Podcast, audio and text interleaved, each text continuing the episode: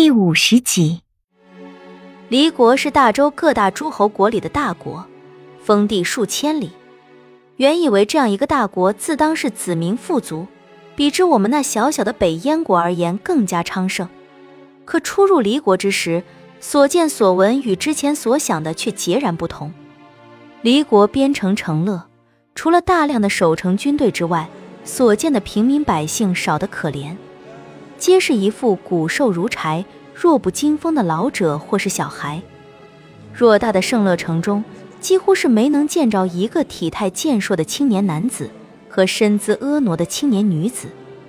城墙上站着密密麻麻的守城军士，城中街道铺满残枝败叶、荒草废墟，残破不堪的店门口，几只野狗为争夺一块不知埋在地里多久的漆黑枯骨撕咬在一起。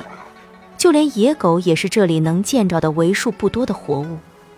我和李化生深夜前进圣乐，城里不见一盏灯火，孤狼在静夜里哀嚎，飘荡在圣月的上空，经久盘旋。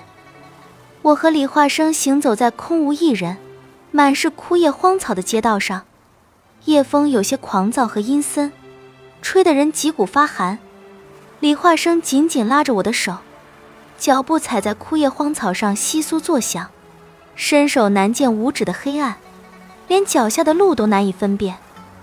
李化生拉着我在城里找住所，宽敞的街道上店铺密立，昔日的繁华依稀可见。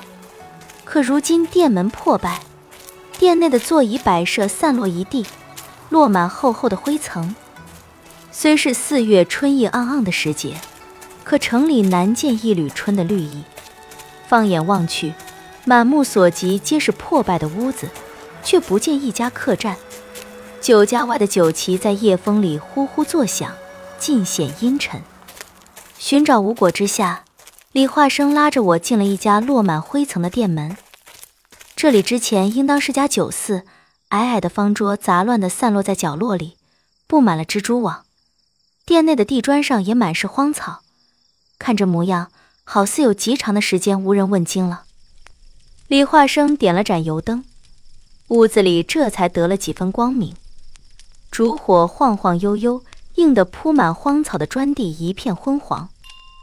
李化生袖袍一挥，一股劲风吹出一块干净地。他将一方打翻了的矮桌正过来，将火烛放在桌案上。我神色晦暗地倚在一根木柱上，嘘声叹道。这一宿可该如何过呀？后院好似有口古井，你且看看屋中可能有食之物，我去打桶水来。说着，他将手中清明放在矮桌上，转身走向后院。我借着微弱的火光在屋中看了看，柜台上落满尘灰，瓦罐碎的碎，倒的倒，什么也没见着。这里已经很久无人居住了。连个老鼠都没见着，哪能有什么吃的东西？也不知道李化生脑子怎么想的，这种地方怎么能有吃的呢？想我还是今晨吃了几个野果子。我眼角瞥过柜台角落处，已有几分异样，似乎有什么东西往黑暗里缩了缩。我心头一紧，小心翼翼地挪动步子，探身去看。烛火昏暗的烛光与柜台形成一个夹角。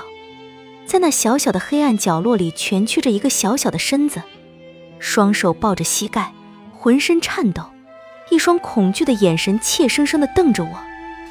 是个小男孩，脸上满是污垢，身上的麻衣破破烂烂，脏得不行。我收起谨慎的心，往前一步，蹲在他身前，他也赶忙往后缩去，身子完全靠在身后脏兮兮的木板上。咦，你怎么会在这儿？怎么不回家呢？说着就要伸手去拉他，却没曾想手刚一碰到他的肩膀，就被他一把抓住，放进嘴里，狠狠一咬。呀！喂，你你做什么呀？你怎么咬我呀？叶宁，出了什么事？手上的伤片刻便愈合如初。我粗着语气指着那个身子蜷缩在黑暗里的小男孩，抱怨道：“他咬我。”李化生顺着我手指的方向看过去，男孩抖着身子，胆颤心惊的看着一头白发的李化生，干瘪的瞳仁中满是恐惧。你怎么有他？我，我以为他，他要把我抓去吃了。你觉得他会吃人？他是老虎还是怎么的？这也不奇怪，现在城里的人都饿得发疯了，吃人也不少见。啊，你，你的家人呢？你的阿爹阿娘呢？他们都饿死了。现在城里的人们都像是疯子，所有能吃的东西都被找来吃了，耗子、树皮、草根，甚至于田地里的泥鳅都被翻出来吃了。所有的东西都吃光了，没得吃，饿狠了就吃死人，啃骨头。我阿爹阿娘就被他们吃的骨头也没剩下。你也饿了很久了吧？嗯。哎，你有没有背着我藏什么吃的？李化生摇头，反手一挥，那放在身后数步之外的清明，呲的一声飞出剑鞘，化作一道青红飞出屋子。街道上传来一声悲惨的哀嚎。清明串着一条皮包骨头的野狗钉在屋内的一根木柱上，鲜红的血顺着染灰的木柱流淌而下，滴落枯黄的荒草堆里。逼点木板生个火，烤狗肉。李化生将钉在木柱上的野狗拧到后院清理。男孩看着那个被清明钉出了一道深深口子的木柱，满眼惊骇。我倒是不以为然。李化生的身手我可是见过的，将男孩从地上拉起，他也没有再咬我了。许是看我这人畜无害的脸是不会恶心到吃人肉的境界的。我找了几块烂木头，生起了火，熊熊火光照亮了不大的屋子，一闪一闪，映的男孩本就煞白的脸有了几分色彩。他依旧是坐在地上抱着双膝，两眼无神地看着那堆篝火。消瘦的身形被火光拉得老长，一晃一晃的。